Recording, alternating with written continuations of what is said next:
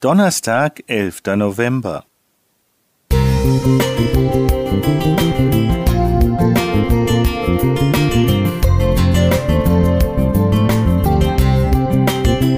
Ein kleiner Lichtblick für den Tag.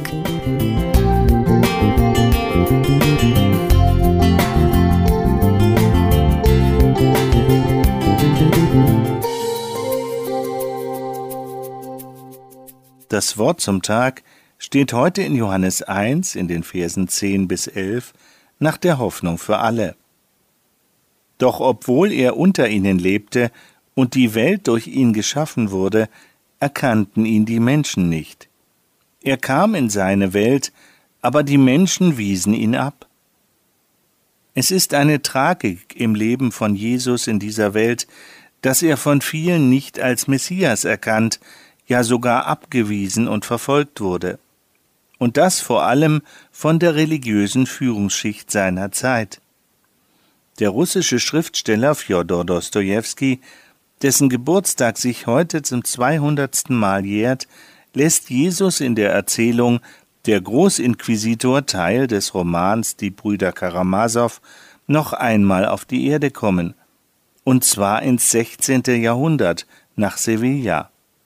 Jesus will, so Dostojewski, wenigstens für einige Augenblicke sein leidendes Volk besuchen. Die Menschen jubeln ihm zu, er tut Wunder und weckt sogar ein totes Mädchen auf. Doch dann hört der Großinquisitor davon, lässt Jesus verhaften und in den Kerker werfen. Dort besucht er ihn des Nachts, blickt ihn lange wortlos an und spricht dann Bist du es? Du? Und da er keine Antwort erhält, fügt er schnell hinzu Antworte nicht, schweige. Und was könntest du auch sagen?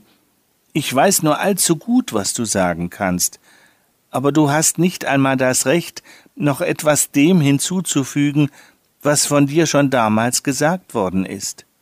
Warum also bist du gekommen, uns zu stören?